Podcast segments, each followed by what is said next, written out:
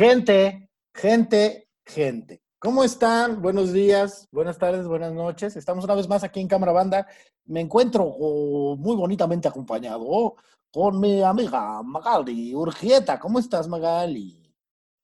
Ay, me agarraste justo tomando agua. Seguro se escuchó el club.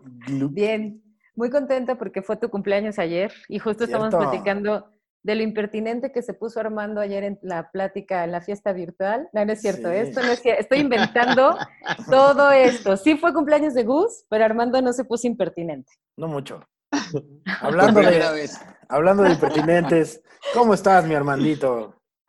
Muy bien, amigo, muy contento de estar aquí otra vez co- con, ustedes. Y sí, pues el día de ayer eh, festejando a, a Gus, eh, no me puse impertinente el día de ayer, pero, pero sí hubo una anécdota de impertinencia con uno de sus invitados que, eh, que me acordaba, me, me recordaba por una vez que estaba bailando ahí en el Imperial. Yo no me acordaba de lo mismo, pero, pero bueno, coincidimos ahí. Justamente, justamente ayer estuvo entre los invitados de la fiesta virtual el señor Leo Rodríguez, un, un muy buen director que yo, hablando justamente de futuras promesas del cine, yo espero que pronto le empiecen a soltar películas. Él, él estuvo dirigiendo eh, junto con Jerry Rodríguez, a nosotros, nosotros les bautizamos los hermanos Rodríguez, aunque no eran hermanos, estuvieron dirigiendo todas las temporadas de Drone History para Comedy Central y se- hicieron un muy buen trabajo los muchachos. Gran serie, Se increíble. fue muy bien con esa serie, ¿no? Sí fue como un buen hitazo. Sí, estuvo chido. Yo me tuve la fortuna de trabajar nueve personajes en total en esa serie. Estuvo Ok. diferente. Sí, nueve capítulos diferentes. Oye, muy Muy bien. chingón. Sí, estuvo toda madre. A la gente se le olvida que soy actor, pero sí, ahí estuve en ese. A mí no, y lo deberías de hacer más seguido, porque lo haces muy bien. Muchas gracias. muchas No, en serio, gracias. Gus, fuera de broma, deberías de regresar a hacerlo más seguido. Eso quiero, fíjate, ya que, ya que se levanta el castigo, voy a empezar a apostarle un poquito más a ese lado que lo tengo muy abandonado. Podemos escribirte entre, o sea, entre los tres, podemos escribir una obra de teatro y vas tú de actor. Seguro. Y le damos. Y No, ¿Qué pues le disfrutas más, la, damos. la actuada o, o la estandopeada? Me gusta, o lo que más, más, más me gusta es actuar. Siempre es lo que más me ha gustado, pero al mismo tiempo eh, es lo que menos me ha dejado en términos económicos. Entonces, finalmente sí terminé mm, clavándome más en el stand-up por un asunto meramente de economía al principio y ya después, pues como que también empezaron a emparejar las pasiones, ¿sabes? Empezaron a hacer de casi la misma intensidad. Pero sí, preparar un personaje, actuarlo, de- de conocerlo, diseñarlo, interpretarlo, siempre me ha fascinado. Así es, muchachos. Oigan, pues hablando de personajes, eh, el día de la semana pasada nos pusimos a platicar y llegamos a la conclusión de que íbamos a hablar de cine mexicano. Cine Gran. mexicano. Del gran cine mexicano, porque mira, hay de todo, ¿eh? En la viña del exacto. Señor. Desde las Hay de ficheras, todo. desde las ficheras hasta cosas que verdaderamente deberían desaparecer de la faz de la tierra. Exactamente. ¿Qué les parece si vamos de lo peor a lo mejor? ¿Les parece buena idea? Así, Ok. de, de- de buenas a primeras, ¿qué es de lo peor que, se- que recuerdan haber visto, ya sea en televisión o en el cine, del cine mexicano, si no últimamente, que les haya marcado su vida, de lo malo que era? ¿Alguien se acuerda? Ay, es que yo sí me acuerdo que tan, tan, bueno, no, no me acuerdo del título de la película, pero sí es la peor película que he visto eh, en mi vida y, y desgraciadamente fue una película mexicana que creo que se llamaba Cachito, Cachito Corazón o Corazón, eh, no sé, pero la historia la fui a ver al cine, fui con, la novia que tenía en ese entonces, que yo tenía como, ha de haber sido hace como 15 años más o menos. Eh, Cachito Corazón. no me acuerdo muy bien. Ahora vamos a ver No, qué no me aparece. acuerdo muy bien, pero Sigue, sigue, sigue. Eh, la, la estoy, la estoy- la estoy buscando ahorita, pero era de una chavita que, que- que era como gordita, la, la típica historia de una chavita que era gordita y se enamoraba del guapo y entonces empezaba a adelgazar y, este, y el guapo no quería con ella, pero la, la película era, o sea, no nada más el guion era malo, las actuaciones eran malas, la, la dirección era mala, o sea, qué bueno que no me estoy acordando del título de la película porque me estaría echando a mucha gente encima a lo mejor, pero, eh, pero llegó el, punto en el que sí dije, yo me voy a salir de la, de la, sala porque realmente no me está gustando nada y terminé saliéndome de la, de la película. Me dio, me dio ese cringe de me tengo que salir y desgraciadamente sí es la peor película que he visto de todas, o sea, tuvo que ser mexicana y era esta de Pedacito Corazón, no me acuerdo cómo se llamaba, pero una película muy mala de hace como 15 años. Qué bonito, qué bonito. Tan mala que ni te acuerdas cómo se llama. Exacto. Exactamente, exactamente. Entonces mal actuada, mal, mal escrita, mal dirigida, mal todo. Sí, no, no, no, no, mal todo, todo, todo, todo mal. De, que, de esas películas que te preguntas como, ¿cómo le dieron el presupuesto? que me ha pasado también con, algunas eh, películas mexicanas, desgraciadamente, de que te, preguntas a ti mismo de por qué o cómo consiguieron eh, el, presupuesto de cine para poder realizarlo, pero, pero pues al final se los terminan dando, ¿no? Entonces, eh, digo, esa fue la peor, que también hay muchas otras películas que también me siento muy orgulloso de que sean mexicanas claro, ya, ya hablaremos de esas, ya hablaremos de esas. Sí, no. Exactamente. Oigan, hablando de cómo consiguieron el presupuesto, ¿han, tenido eh, la valentía de ver alguna de estos refritos de grandes películas de comedia romántica hollywoodense como, como si fuera la primera vez o la boda de mi mejor amigo? ¿Han tenido esa, esos nervios de acero de ver esas cosas? Porque viste que hubo una de ellas, además el póster fue súper viral porque era como la el copia. el templete así básico de diseño y ese era el póster, ¿no? Entonces era con Badir. Ajá. ¿Alguien ha tenido, Fue la de como si fuera la primera vez, ¿no? Y que eran las palmeras que, salían. Sí. Eh, sí, la verdad es que no, no, no, no, no me atreví a verla. Eh, no, pues no, no, no pude pagar el, boleto, la verdad. Yo no, tampoco, y, solamente me queda esta duda de, what's the fucking point? O sea, ¿para qué, güey? O sea, Porque además, no, dile, dale, dale. No, que son películas que las originales, Goofies y lo que quieras, pero fueron hiper taquilleras, hiper icónicas. O sea, ¿qué, ¿qué tienes que tener en la cabeza para decir, ahorita sabes de qué tengo ganas? Vamos a, ahorita, ¿por qué no rehacemos el padrino? Hay que rehacer el padrino. Digo, me estoy exagerando porque para nada podemos comparar como si fuera la primera vez con el padrino, pero es como de, what the fuck? Algo, algo de, a decir. Yo de lo peor que he visto, y, como, y como dice Armando, a lo mejor me van a odiar, lo siento mucho, pero en verdad, nunca, casi me sale sangre de los ojos cuando vi No Manches Frida. O sea, en verdad, hijo, me salía sangre de los ojos y, de verdad, eh, eh, yo la vi porque vi que era una adaptación de una comedia alemana y dije, bueno, pues no está tan difícil, ¿no? Con todo respeto, Omar Chaparro y Marta Gareda siempre son los mismos, o sea, no veo como su rango actoral ni en comedia. Y No Manches Frida está hecha sketch tras sketch, o sea, no hay un hilo conductor, es pésima. la comedia de Televisa Pastelazo, este, les avientan huevos. O sea, no terminé de verla. O sea, afortunadamente no me gasté el dinero, la vi en la televisión, pero creo que fue de lo, o sea, fui al baño, fui a hacerme de comer, regresé, ¿no? Y aún así, en verdad cuando la acabé de ver dije, desperdicié mi vida casi dos horas, pero eso sirve para aprender lo que uno no debe de hacer. Yo la que... A mí sabes que... No, no, adelante, adelante, Gus.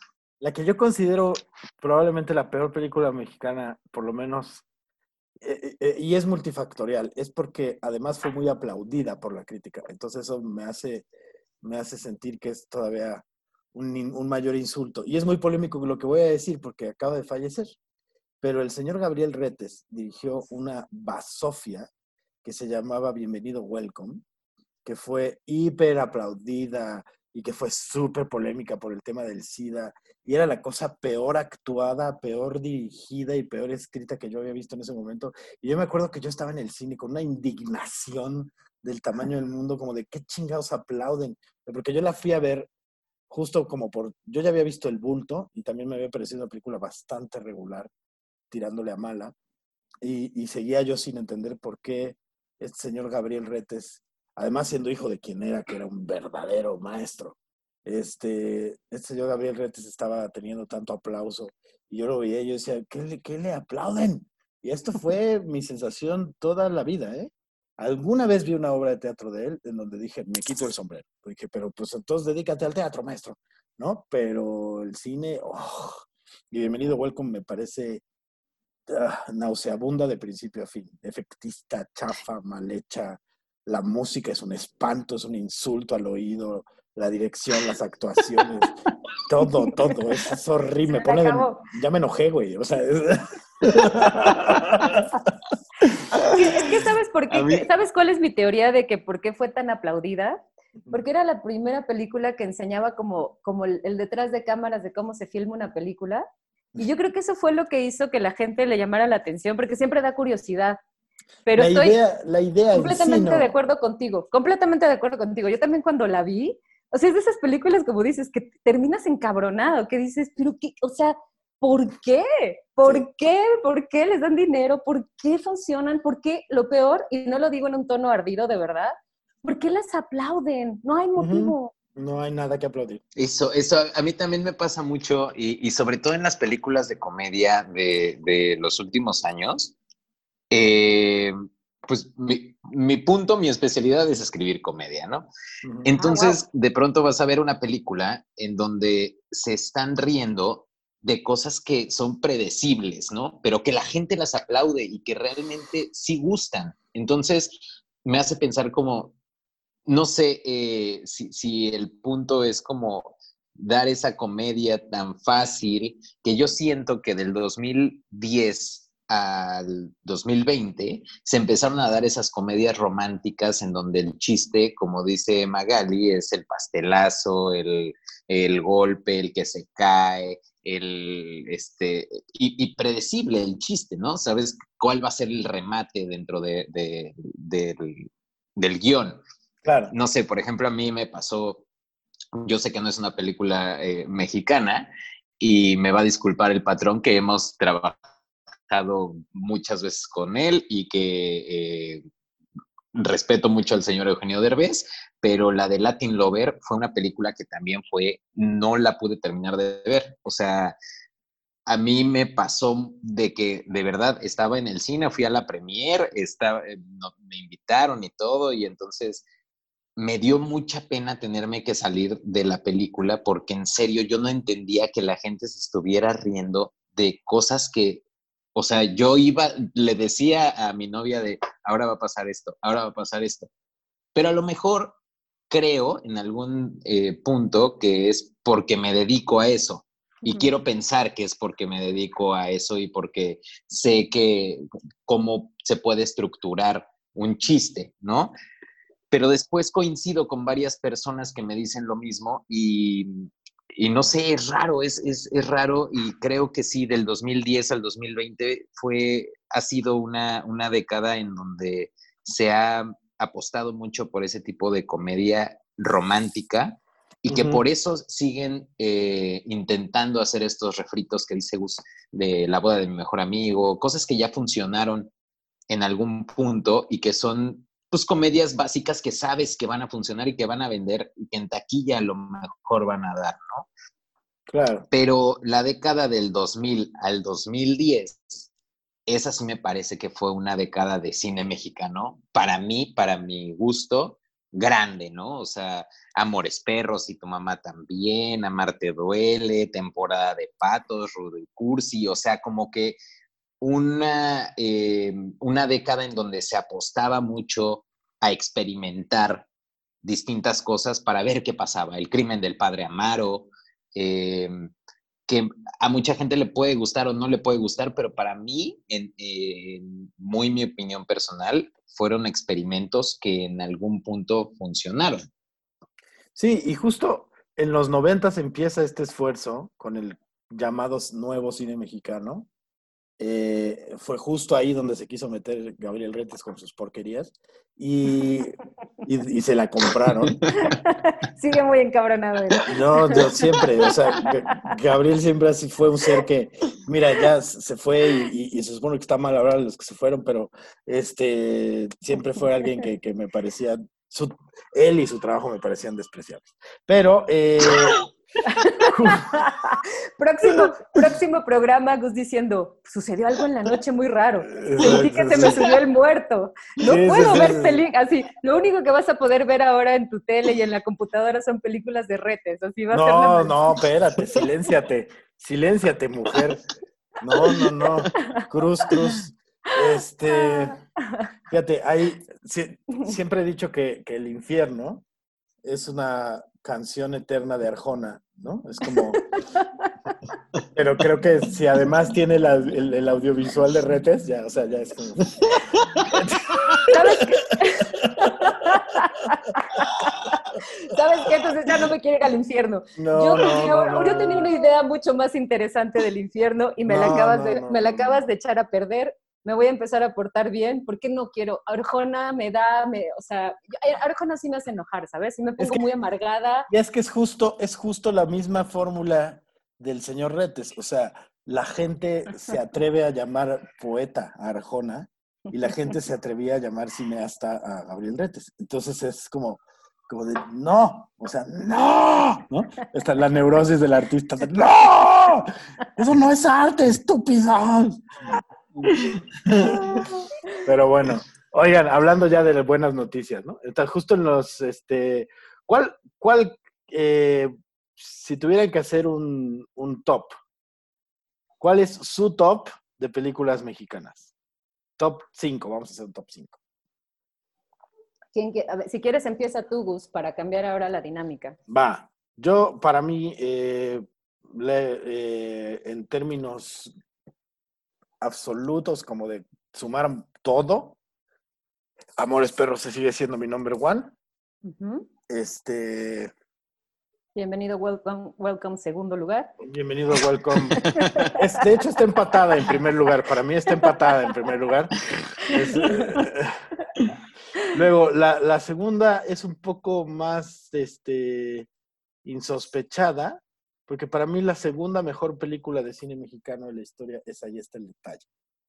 Ok. Eh, la realización de esa película es bellísima, la comedia es brutal, el timing es absoluto, eh, y aunque tiene todavía mucha eh, influencia de la ingenuidad de la carpa, es una película, o sea, está dirigida, está pensada, está, está es una película que he visto un montón de veces, ahí está el detalle.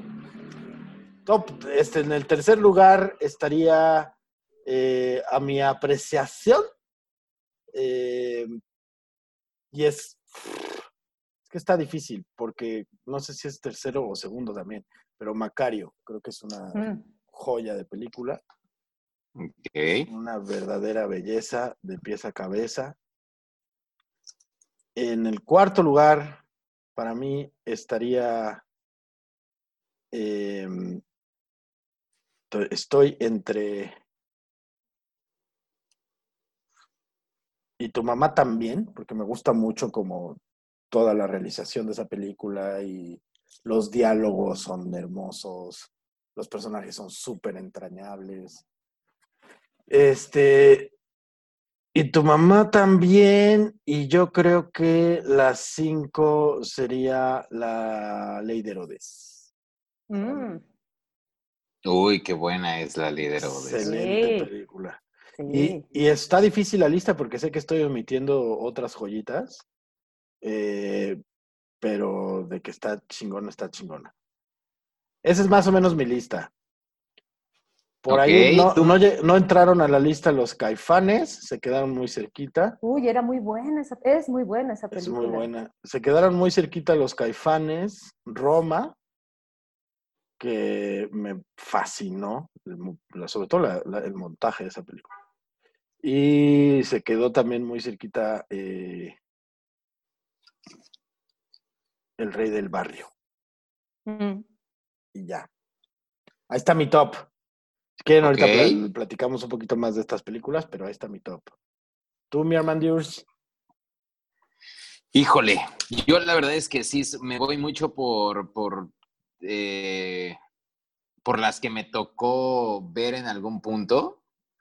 En el primero, eh, Amores Perros, que es creo que mi película favorita eh, de mi top 3, Amores Perros.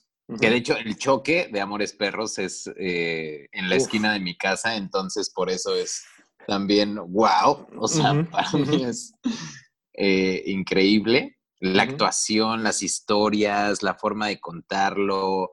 Eh, eh, tuve la oportunidad de en algún momento de platicar con Guillermo Arriaga y me platicó un poco de este, de este guion que, realizó y que hizo con, con González Iñárritu y de las broncas que tuvieron, de por qué no se contó de la manera que él quería. Entonces, para mí, Amores Perros marca muchísimo mi adolescencia y, y, parte de mi vida, ¿no? Eh, y tu mamá también lo pondría en segundo lugar, que también sale un año después y fue e, el road trip, la forma de ver de como la adolescencia de, de distintas clases sociales en el momento en el que se estaba viviendo, donde todavía no existían ni redes sociales, ni los celulares, ni nada, y eh, estas distintas facetas de las, em, pues sí, de, las distintas clases sociales de Julio y Tenoch y, y la chica española Maribel Verdú, que en ese momento yo también, o sea, como que esa película hizo que yo dijera, en algún momento me quiero casar con una española y afortunadamente se cumplió. ¡Qué bueno! Eh, en tercer lugar, yo creo que pondría el barrendero de Cantinflas. Más que nada porque mi abuela, eh, mis, abuelos les encantaba Cantinflas. Cantinflas era como un eh, ídolo de la familia, ¿no? Entonces, siempre había una película de Cantinflas llegando a casa de mis abuelos. Y El Barrendero fue una de las que veía constantemente y siempre me hacía reír en los mismos puntos de la película, ¿no? Eh, Amarte duele, que la vuelvo a ver ahorita eh, a la edad que tengo y la verdad es que tiene muchos errores, o sea, es una película que en realidad son varios videoclips juntos y es una historia pues básica de amor entre dos clases sociales, este, la que lanzó a Marta y Gareda, pero pues también para mí en ese momento fue como de wow, ¿no? O sea, la primera vez que veía unas boobies en el, e, en el cine, entonces fue también como de que marcó mi, mi vida y de que, de que un moreno como yo podíamos salir en, en el cine, ¿no? Entonces... Eh, Amarte Duele me, me gusta mucho y creo que estoy entre Roma y Rudo y Cursi. Uy, qué buena eh, es Rudo y Cursi Como, como quinto lugar. Las dos me, me, me vuelven loco. Roma por la dirección y por lo complicado que creo que, que debió de haber sido la dirección de esa película. Y hay un, hay un documental en Netflix que, ahorita platicamos de él, de cómo se realizó la película de Roma, que está interesantísimo. Eh, y, pues Rudo y Cursi también me parece una gran historia, o sea, es, una historia muy bonita y, los personajes y la trama, todo, todo en sí me, fascina de, de Rudo y Cursi. Entonces, creo que ese es mi top seis de, las películas mexicanas. ¿Tú qué nos dices, Magali Urquieta? Que yo antes a, Magali Urquieta, como nunca para, le decía Magali Urinquieta, porque no, no tiene sentido su apellido. ¿Cuál es tu top? Miren, yo no les voy a dar, o sea, no les voy a dar el top de las que más me gustan, porque efectivamente son, son varias, por fortuna, así como unas me han traumado para mal, otras me han traumado para bien. Entonces, justo las que les voy a contar son las que me han traumado, literal, para bien, de las, de las películas que más me han impactado. O sea, estos que les voy a contar no necesariamente son las que, o sea, sí me gustan, obviamente, porque me impactaron, pero, pero, ¿cómo explicarles? Cuando vi la lista que ahorita les voy a dar, realmente cambió mi perspectiva de contar historias y de los temas que se pueden abarcar.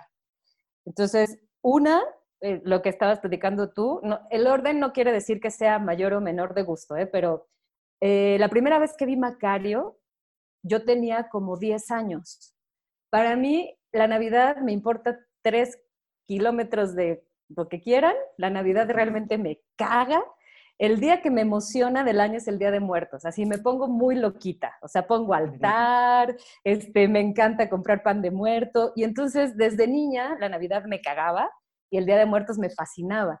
Entonces, por accidente, yo tenía 10 años, veo que en la televisión hay una historia de un tipo que está, está eh, es una persona muy pobre que está tratando de comerse un guajolote solo y se le aparecen tres personas, ¿no? La muerte, el diablo y Dios, pidiéndole que le compartan de su guajolote. Le hace caso a la muerte y entonces a cambio le da una pócima, es un agua que cura todo, ¿no? Y entonces esta película está muy vinculada con el Día de Muertos, la vida, la muerte, y cuando la vi realmente me impactó. Tenía yo 10 años y no la podía olvidar, o sea, para mí sí era muy eh, impresionante ver a la muerte hablando con un humano a cambio de algo, ¿no? Y la forma en que se resuelve y la forma en que está filmada es impresionante. Macario me traumó y hasta la fecha la sigo viendo cuando la pasan en Día de Muertos y me parece espectacular. Y es la, primera, la primera película nominada al Oscar, eh, la primera película mexicana, nominada al, Oscar por Mejor Película Extranjera. Y además la escribió Roberto Gabaldón y él también la dirigió. Entonces, pues también habla mucho como del control, lo que hemos platicado nosotros, ¿no? El, del guion a la dirección hubo como, sí se notó un, control completo. La, la, coescribió también con, el, con Emilio Carballido, otro grande. Otra que me traumó eh, se llama Profundo Carmesí, de Arturo Ripstein, salió en el 96. Me traumó porque habla de la historia de dos personajes que son eh, una mujer que es muy obesa y nadie la quiere y de pronto le hace caso un asesino. Ella no lo sabe todavía. Y para seguirlo, va y deja a sus hijos en un orfanato. Entonces me impactó mucho la historia porque a partir de que, de que deja a los hijos en el orfanato, se va con este cuate que es, es Jiménez Cacho y su vida se convierte en un infierno y se tiene que involucrar en los asesinatos. Me traumó. La dirección también está impresionante, la paleta de colores es muy roja y muy contrastante y esa me encantó también.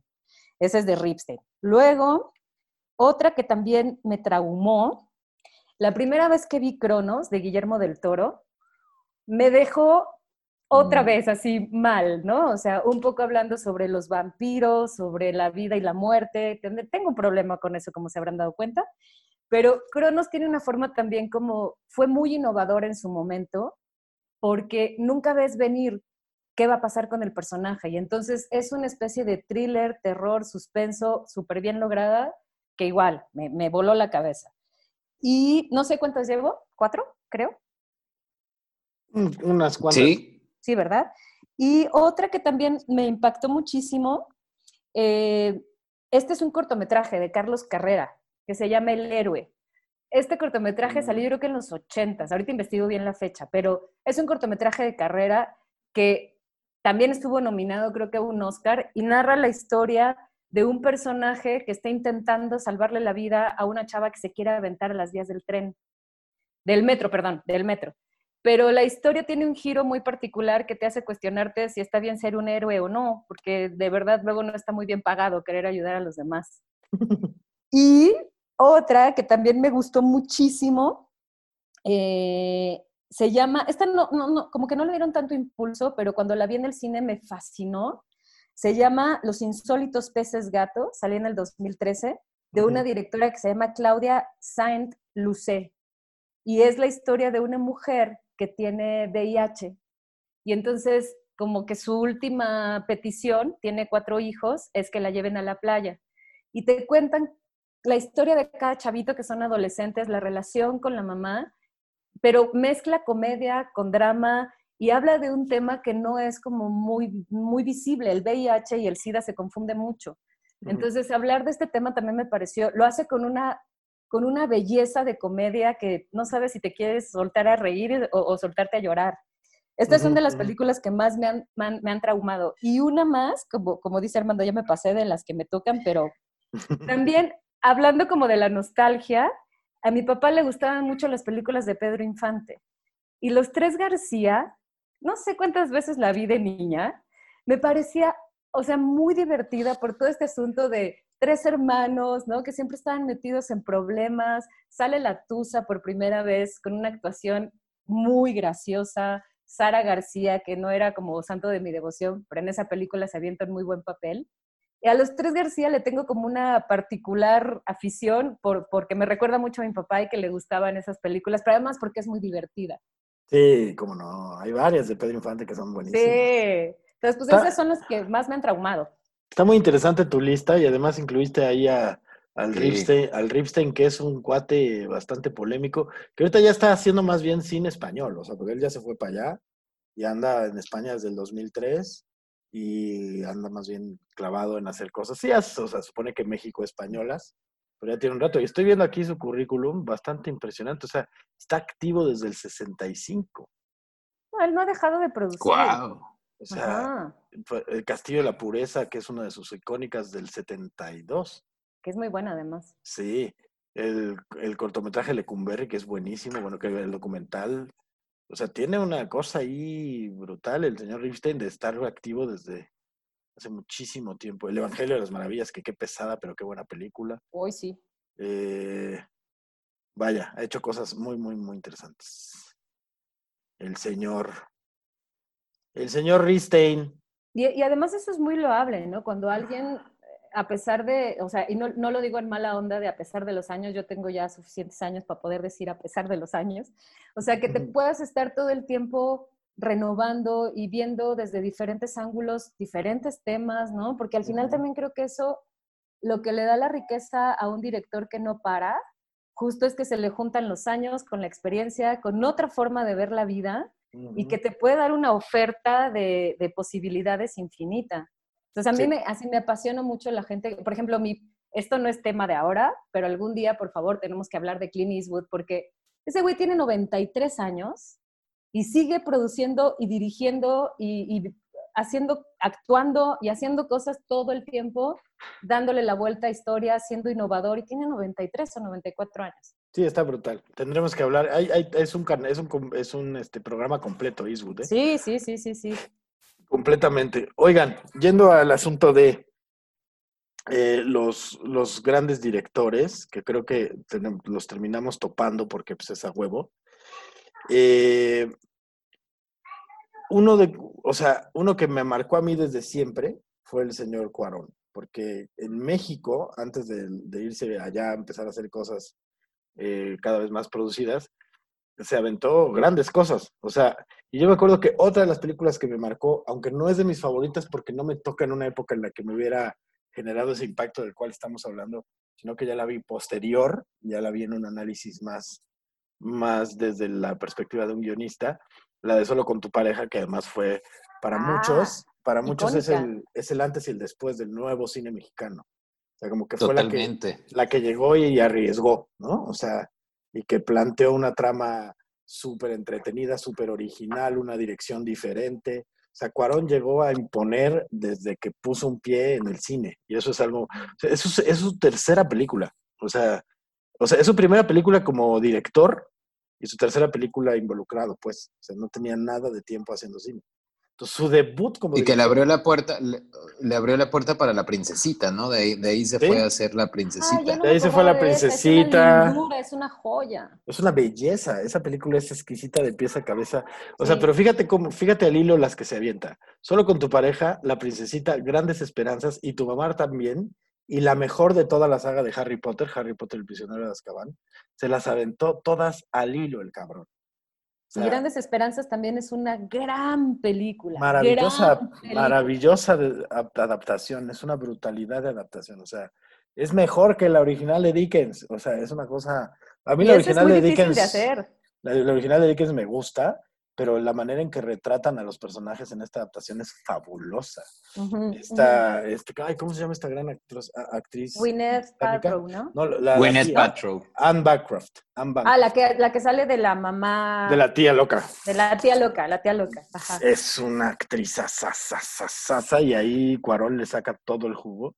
Y quiero detenerme en una película que pues se podría considerar eh, eh, cine mexicano, pero porque es Cuarón, pero en realidad es gringa, eh, en su producción que es Children of Men.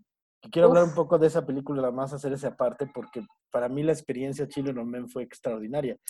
Yo no sé en qué etapa de mi vida estaba, que creo que estaba en uno de estos momentos de muchísimos proyectos, no tenía cabeza para nada. Y un día se me canceló algo. Entonces tenía un huequito y la única película que estaba, yo soy de cuando tenía tiempo libre me pongo en la taquilla y digo, ¿qué hay? Entonces, y me dijeron, está una que se llama Los Niños del Hombre. Y yo ni había escuchado de ella, ni sabía que era de Cuarón. No tenía idea de lo que me iba a meter a ver. Entonces dije, ah, va, denme un boleto. llevo tres minutos de película y ya sé que estoy viendo algo muy cabrón. Pero además entré tarde, entonces no sabía, no había visto el crédito de que era de Cuarón. Entonces lo que sea que estaba yo viendo, me estaba, me tenía al borde del asiento y estaba yo de, esto, esto no puede ser, esto no puede ser. Cuando veo la secuencia del auto, que al día de hoy se ha vuelto una de las secuencias más icónicas del, cine, eh, por, por la manera en que está hecha, digo, ¿qué es esto? O sea, no, ¿qué chingados estoy viendo? Y ya cuando termina la película que yo estoy así afectado y temblando, y veo dirigida por Alfonso Cuarón, digo, no mames, chinga tu motos, con razón, güey, o sea. Sí, y, o sea, es una persona que puede dirigir, güey, ciencia ficción, drama, comedia, o sea, eso es lo que yo admiro muy cabrón de, de, de, Cuarón, eh, de poderla dirigir y, y escribir también otras cosas. Eh, Children of Men creo que no, no sé si la escribió, creo que es eh, coescrita. Children of Ben la escribe, eh, si la coescribe, hace el montaje, hace, hace la dirección. Güey, está impresionante, o sea.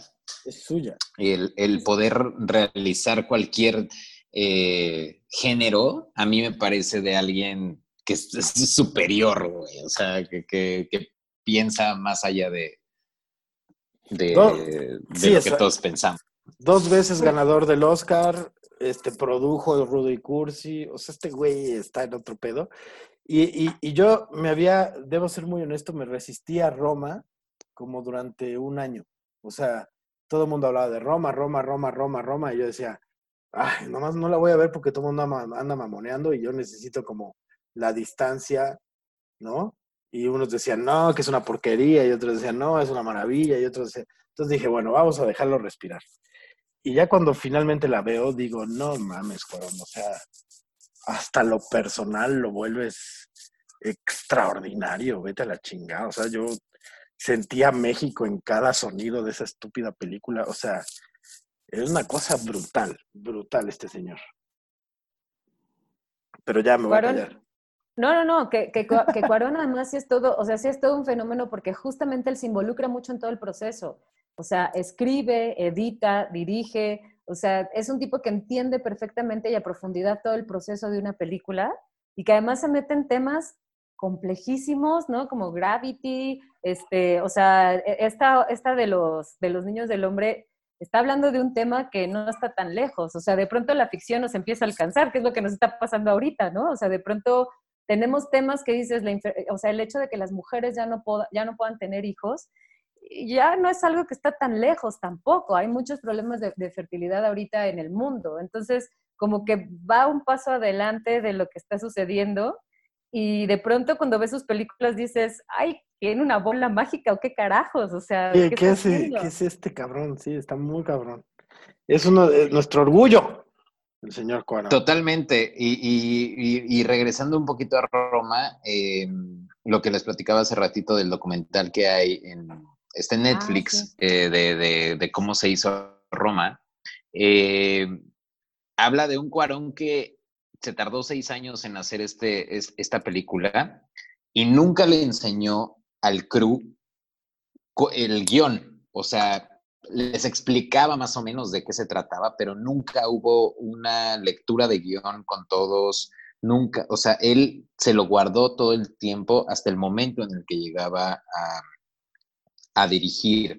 Eh, de hecho, hay algunas escenas en donde eh, los mismos actores niños lo corrigen como de, no, pero hoy es viernes. Y entonces él dice, ah, sí, tienes razón, es viernes, entonces no puede ser la fiesta de esta chava porque, perfecto, muchas gracias. Pero te hace ver a, un, realmente, o sea, yo lo, lo considero como un genio que, que, tiene una visión más allá de, de, de, lo que podemos observar y que está haciendo la película, la está editando y la está viendo al mismo tiempo en su cabeza, ¿no?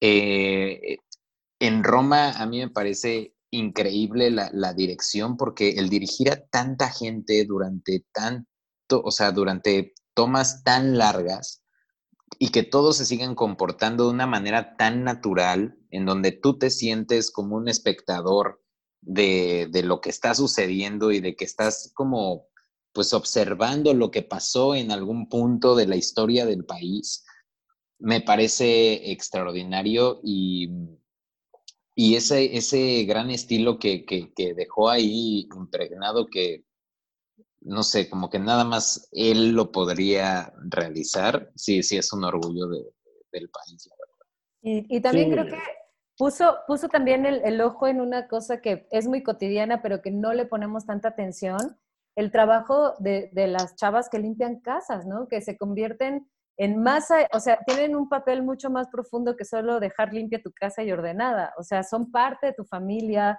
De hecho, luego hasta las llegas a querer más que tu propia familia, ¿no? O sea, es una historia también muy, muy íntima, te hace sentir como muy, es algo que todos hemos vivido de alguna manera, entonces te conecta muy rápido con toda la historia y, y, quieres saber más, porque sí se está metiendo en una cosa que a todos de alguna manera nos ha pegado. Hay historias que las ves y medio te identificas y las ubicas, pero esto es como muy intimista y la verdad, sí, yo también me resistía y cuando la vi me fascinó. Sí, se pasó de chorizo. Se pasó de chorizo. Es una, es una bestialidad de película.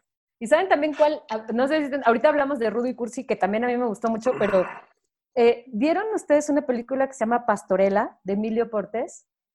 Sí, sí. No, yo no la pude ver, yo no la pude ver. Vela, Armando, vela. un poco de qué va. Mira, Pastorela, yo también igual dije, ay, a ver, ¿no? Todo el mundo me decía, vela, vela, vela. Cuando la vi, o sea, de verdad, de principio a fin, me parece una historia muy bien contada que habla sobre la Navidad, cosa que a mí yo siempre salgo corriendo, pero está hecha de una forma que te cagas de la risa de cómo están organizando justamente una pastorela en una iglesia y el sacerdote es verdaderamente un personajazo, ¿no? Eh, Carlos, ¿cómo se llama Gus? Tú creo que trabajaste con él. Carlos Cobos. Ajá. Se lleva la película. O sea, en verdad es un gran personaje porque además la disputa es, todos quieren ser el diablo. Entonces es como, no, yo soy mejor, no, yo soy mejor, no, yo soy mejor, ¿no? Y en una de esas termina el sacerdote este, representando al diablo. Entonces tiene una cantidad de giros y de ironías que de verdad es muy divertida y la última que vi de Emilio, que me traumó tal cual, se llama Belzebud, salió en el 2017. Ese es, ese es thriller terror. Se le recomiendo muchísimo. Está muy bien lograda. Eh, sale Joaquín Cosío de protagonista.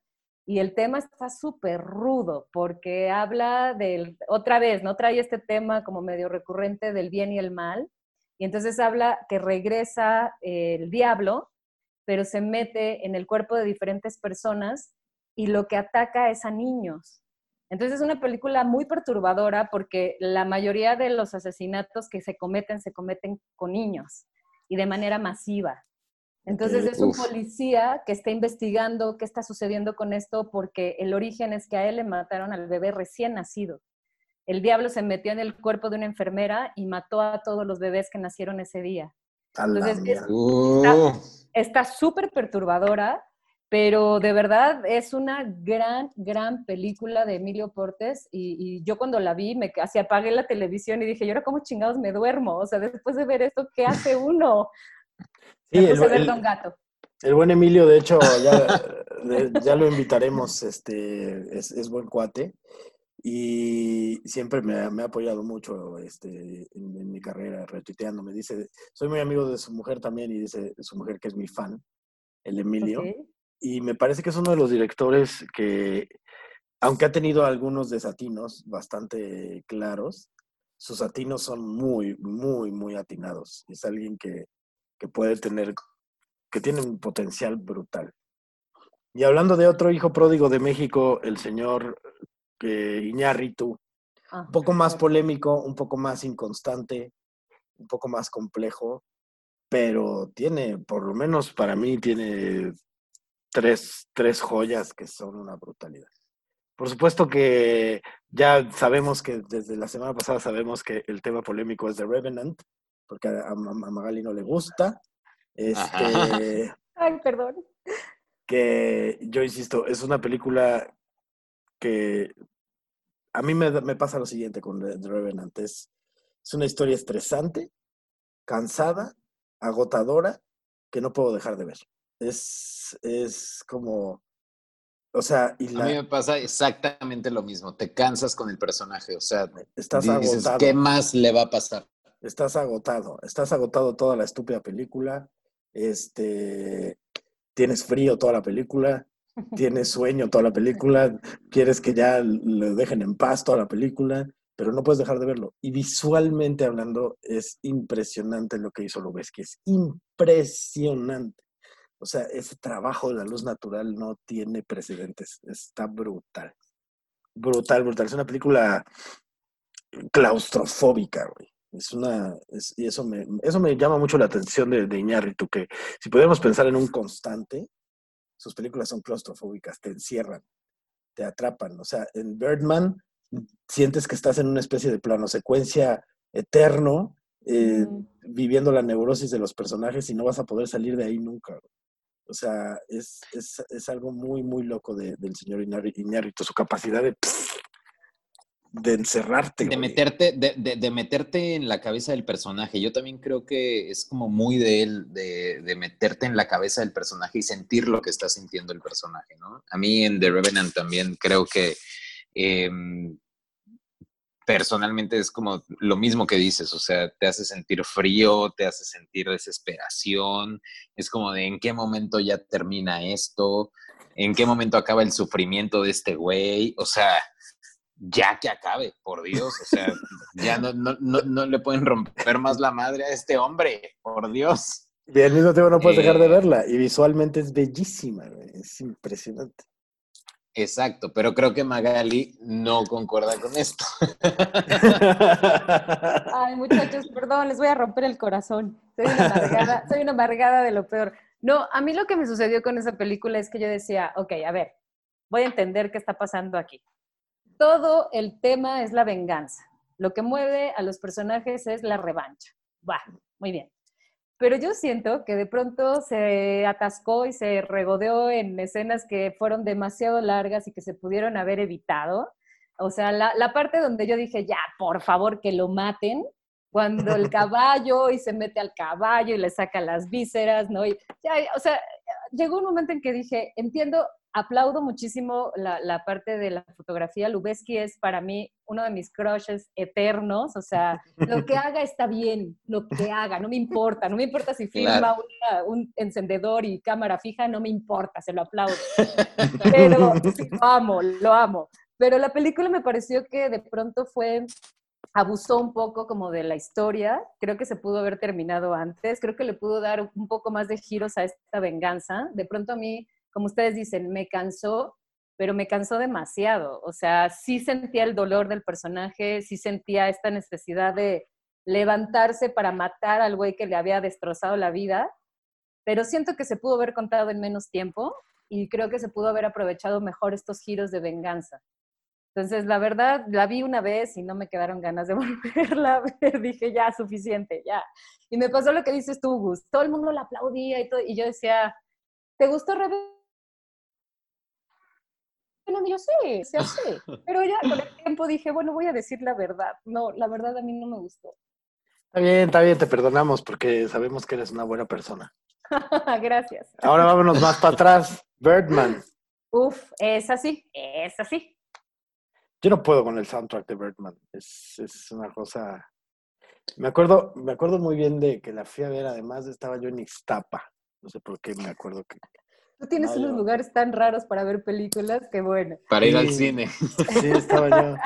Estaba yo en Ixtapa y me, y me acuerdo de que el cine estaba lleno de gente rascándose la cabeza en una cuestión como de qué está pasando, qué estamos viendo, qué es esto.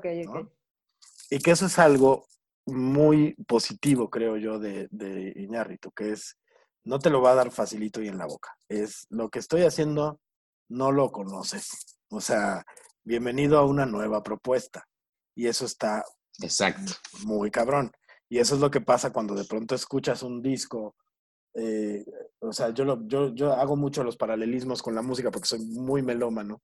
Y, y recuerdo que la primera vez que escuché Amnesia, por ejemplo, de Radiohead, mi, mi, mente no estaba preparada. Entonces me acuerdo que fue como de, como de qué chingados estoy escuchando, porque el, el oído se tiene que entrenar a lo nuevo.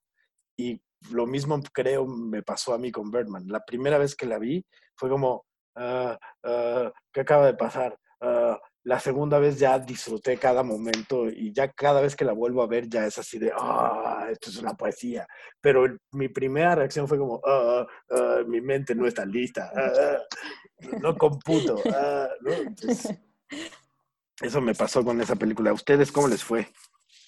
A mí me pasó exactamente lo mismo, güey. Como que la primera vez que la vi fue eran demasiados detalles, demasiadas cosas que sucedían eh, en este plano secuencia que yo trataba de cachar los cortes, porque obviamente ya vas como una eh, predisposición de, es un plano secuencia, tengo que cachar dónde están los cortes, ¿no? Eso es lo que te pasa cuando son estas películas de plano secuencia, lo mismo de 1917, como que dices, a ver, ponme a prueba, ¿no? Eh, quiero ver dónde están los cortes. Entonces yo eh, fui con esa, con esa idea, pero al mismo tiempo trataba de cachar la historia y trataba de cachar como este, eh, pues sí, la situación de, del personaje eh, de, ¿cómo se llama este, el, actor? Ahorita se me fue su nombre. Michael este, Keaton. Michael Keaton, que en realidad, pues sí es una historia de Michael Keaton, ¿no? De un personaje que tuvo muchísimo éxito en algún punto y ya está en una decadencia, pero que quiere seguir eh, dentro de, esta vida de, fama y todo. Y entonces, eh, pues me costó trabajo en la primera, pero en la segunda ya cachas muchísimas más cosas y, entendí eh, como que más lo que quería decir Iñárritu dentro de la película. Entonces, sí es una película que tienes que ver dos o tres veces para, para cachar todos los detalles que tiene, pero me, me fascinó, la verdad. A mí, a, mí lo que me, a mí lo que me fascinó, esa sí me fascinó tal cual, porque me encanta cada vez que veo una película que tiene que ver con un alter ego. O sea, los personajes, todos tenemos un alter ego, todos, todos, ¿no? Y nuestro alter ego puede ser todo lo que no somos en, en este plano por complacer, por encajar, por convivir, ¿no? Pero de pronto nuestros alter egos pueden ser mucho más interesantes y más oscuros, maquiavélicos, más brillantes, ¿no? Porque no hay filtro. Entonces, el hecho de, a mí lo que más me cautivó de la historia fueron dos cosas. El alter ego de, Michael Keaton, que justamente le está pateando el trasero todo el tiempo diciéndole, güey, sin mí no eres nadie, estás viejo, este estudio huele a pelotas sudadas, ¿no? Este, y lo jode y lo jode y al mismo tiempo lo está empujando a, mejor, a mejorar, ¿no? Y por otro lado, esta fascinación que les digo de ver cómo se construye una obra de teatro cómo son los ensayos, cuáles son los problemas que hay detrás de todo esto, porque la mayoría cuando somos espectadores, cuando vemos una obra terminada, decimos, ay, qué fácil, ¿no? Cuando te enteras de todo lo que pasa previo, que el actor no le gustó el papel, que no se aprendió los diálogos, que de pronto hay conflictos entre los actores, creo que tiene una riqueza muy interesante esta película. para mí, esas fueron las dos cosas que me cautivaron. Y, las actuaciones de todos, como dicen, de todos son impecables. Impecables. Y me fascina este juego también, esta medio ficción de que tal vez Birdman eh, es, el, es Michael Keaton o viceversa y que sí puede volar y que sí puede tener poderes. De pronto como que dices, hmm, ¿será? ¿No? Dan ganas de asomarse a la ventana y decir, pues igual y sí, ¿no? Entonces, ese, ese, falso final es muy bello, ese, ese final ahí como de, ¿qué? O sea, sí voló, ah, espérate. Ah, exacto, exacto. en la primera, ah, chingada, pues no se iba a matar. Exacto. Y es así como de, pues a lo mejor sí se puede, a ver, déjame ver, ¿no? A tercer piso le puedo medir. O sea, a mí la verdad esa película me pareció increíble, también el, el, el soundtrack es buenísimo, los diálogos son muy inteligentes, eh, me parece una película preciosa de principio a fin.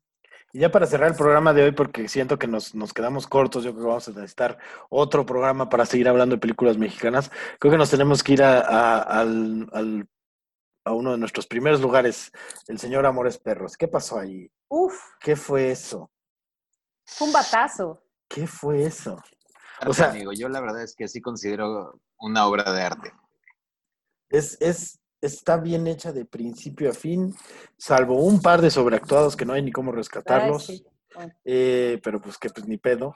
Eh, es una cosa. Además de que, bueno, ahí sale mi suegro, entonces tenemos que siempre respetarlo y amarlo. ¿Quién es tu suegro? Álvaro Guerrero. Es el, ok, ok, ok. El, actor de la segunda historia. El, esposo de Valeria. del esposo de Valeria. Ok. ¿Sabes a mí que me pareció sumamente innovador de esta película? Que, bueno, aquí el, el guion fue de, Guillermo Arriaga. La forma en que se contaba la historia. Creo, creo que eso fue de lo primero que a todo mundo nos dejó así como de qué, qué, qué, qué, qué. O sea, espérenme tantito, explíquenme qué está pasando aquí. Porque los mexicanos no estábamos acostumbrados a que nos contaran las historias de forma no lineal. Entonces, de pronto tienes a un chavito que, entre, que, que además esta podríamos aventarnos también otro programa completo, porque Arriaga es muy fan de crear conflictos entre los personajes más cercanos, y esa es una regla también de guion. Entonces, ¿qué conflicto más cercano puede haber que tu hermano esté enamorado de tu chava? y no solo eso, la chava le corresponde. Entonces, primer conflicto brutal. Entonces, toda, toda la película, además de que se cuenta de una forma no lineal, tiene una profundidad en los conflictos de los personajes que no habíamos visto antes, mezcla peleas de perros, ¿no? Que es algo también muy impactante. A mí, a mí toda la onda de los animales me, me vulnera mucho, animales y niños me ponen muy mal. Entonces, creo que llevó el conflicto de la violencia y del amor, que de alguna manera se pueden medio emparejar, con una maestría, sobre todo, insisto, en la forma en que la cuenta y los personajes también que son muy innovadores, el vagabundo, el chivo, ¿no? Que nunca habíamos puesto el ojo en un vagabundo que tuviera una historia de fondo súper densa, política, un guerrillero. O sea, creo que toda la historia se concentra mucho en lo que hace mucho Guillermo y es darle mucho peso a la profundidad de los personajes. Sí, y algo, algo que resulta muy interesante, además de que la película tiene, por lo menos, te digo, creo que nada más en la primera historia yo ubico como un par eh, de actores sobreactuados, pero el resto de la película todos están en su punto, o sea, haciendo personajes extraordinarios. Echeverría se avienta un chivo eh, que... ¡Wow! no, increíble. Y además su, su, transformación, el arco de ese personaje, el arco, el arco tanto de, del personaje de, del suegro, eh, como de Valeria, de Goya Toledo, es, es una cosa, o sea, estos dos que entran en un periodo hiper... La segunda historia luego es la que menos le tiene cariño a la gente y yo sé por qué, porque también es la que medio más afecta, es la que más te, te daña, güey. O sea, esa historia es súper claustrofóbica. De las tres, es la única en la que no respiras. Es así de, ya encuentra puto perro con una chingada. O sea, es súper angustiante. Es... Las otras dos historias son impactantes. La de en medio es súper angustiante. Entonces, es un trabajo de dirección de actores bellísimo, bellísimo. Y el, cariño que le puedes llegar a tomar a un sicario, ¿no? O sea, que el chivo en realidad es un sicario, ¿no? Eh, y es es alguien que se dedica a matar gente y el cariño que le puedes llegar a tomar en el momento que lo ves quebrarse por su hija, em, esta relación de un Caín y Abel todo el tiempo desde la primera historia en donde, eh, como, como dice Magali, o sea, dos personajes principales eh, se enfrentan para, eh, por la novia y entonces es, un Caín y Abel, Eres, son los hermanos que, chocan y también en, la tercera historia con, con, el chivo, de hecho él lo menciona, que le dice, ay, Caín, Caín, los, los diálogos son, wow, extraordinarios, güey, o sea, es, en los diálogos del, chivo a mí me parecen eh, que caen en una comedia negra que te hacen reír y al mismo tiempo dices, güey, eh, pero es que es un sicario, güey. O sea, ¿cómo puedo tenerle cariño al sicario en este momento? Y me está haciendo reír y estoy poniéndome de su lado y también del lado de, un cuate que está en, la primera historia de Octavio, en donde te pones del lado en el que está peleando a su perro, güey, ¿sabes? Y, que, digo, en, en, lo personal, en la vida pelearía un perro, en la vida iría a pelea de perros, eh, pero, pero te lo llegas a entender, ¿no? Entonces, creo que esta, esta película para mí, y la segunda historia también, ahora que la volví a ver, la volví a ver hace poco, hace unas semanas, es una historia también eh, bastante fuerte, güey, porque eh, en realidad es, es, algo que se sigue viviendo después de 20 años de que pasó la película. Es algo que lo sigues viendo normalmente, o sea, un director de una revista que tiene una familia normal y que se enamora de la modelo y entonces se van a vivir juntos y de repente empiezan a tener problemas y los problemas empiezan a, ser más y más y más y más grandes y entonces se vuelve una bola de nieve que ya no puedes detener. Y lo, em, fascinante es cómo, cómo logra hilar las tres historias con una tensión principal eh, totalmente accidental, que eso es lo que lo, que lo vuelve además más brutal. O sea, el, el, el, punto que une los tres destinos es un choque. Es un choque, es, es así de simbólico y así de sencillo. Y además es una, es una, como decía Armando, es una de las escenas más impactantes en el cine mexicano porque cuando sucede, ¿no? Esta, este choque, realmente uno, tal cual, te choca el cuerpo. O sea, llega un momento en que dices, ¿a quién salvo primero? ¿Al perro, a Octavio, a, la persona, a la chava, a la modelo? O sea, te das cuenta de, de lo que también sucede cuando hay un accidente y que tiene un efecto colateral mucho más grande que lo que estás viendo en ese momento. O sea, el efecto colateral lleva años de repercusión y después de un accidente nadie queda igual, ¿no? Ni, los, que, los testigos, ni los que lo vivieron, ni los que ayudaron, ¿no? Entonces, esa, esa, esa, esa escena fue realmente impactante. Yo también cuando la vi dije, ¿qué, qué, qué? O sea, les digo que cuando veo películas que me trauman, siguen los créditos y yo estoy así de cling, cling, cling, y así me pasó con Amores Perros, la terminé de ver y dije, ¿qué acabo de ver? ¿Qué acaba de pasar? Sí, sí, sí, sí, sí, ¿qué pasó? Y es que justo es, además lo que resulta bien interesante es, o sea, cada uno de ellos echó a andar su propio destino por su lado. El choque los obliga, ¿no? A dar, o sea, a uno lo obliga a frenarse, a los otros les despierta el conflicto absolutamente, a la que se va a quedar sin piernas, básicamente, a, y a este matrimonio que se vuelve eh, claustrofóbico. Y al tercero, pues es, sin, ese choque no se, no se encuentra al negro, a su perro, y su perro no le mata a su familia, no lo lleva al punto de quiebre, ¿no? Es, es, todo está ahí, todo está ahí. Entonces, la genialidad de ese guion es, es espeluznante, es espectacular. Ya ni siquiera un, un, efecto mariposa, güey. Un efecto mariposa. Creo que vamos a tener que necesitar segunda parte porque quedó afuera Guillermo del Toro, quedó afuera Detalles de Macario, eh, quedaron afuera Tintán, Cantinflas. Creo que tenemos mucho más de qué hablar. Este, pero ya tenemos que parar porque si no, mira, los jóvenes de hoy ya no te perciben nada que dure más de 20 minutos. Estoy de acuerdo contigo. Estoy de acuerdo contigo, manito. Así le hacemos.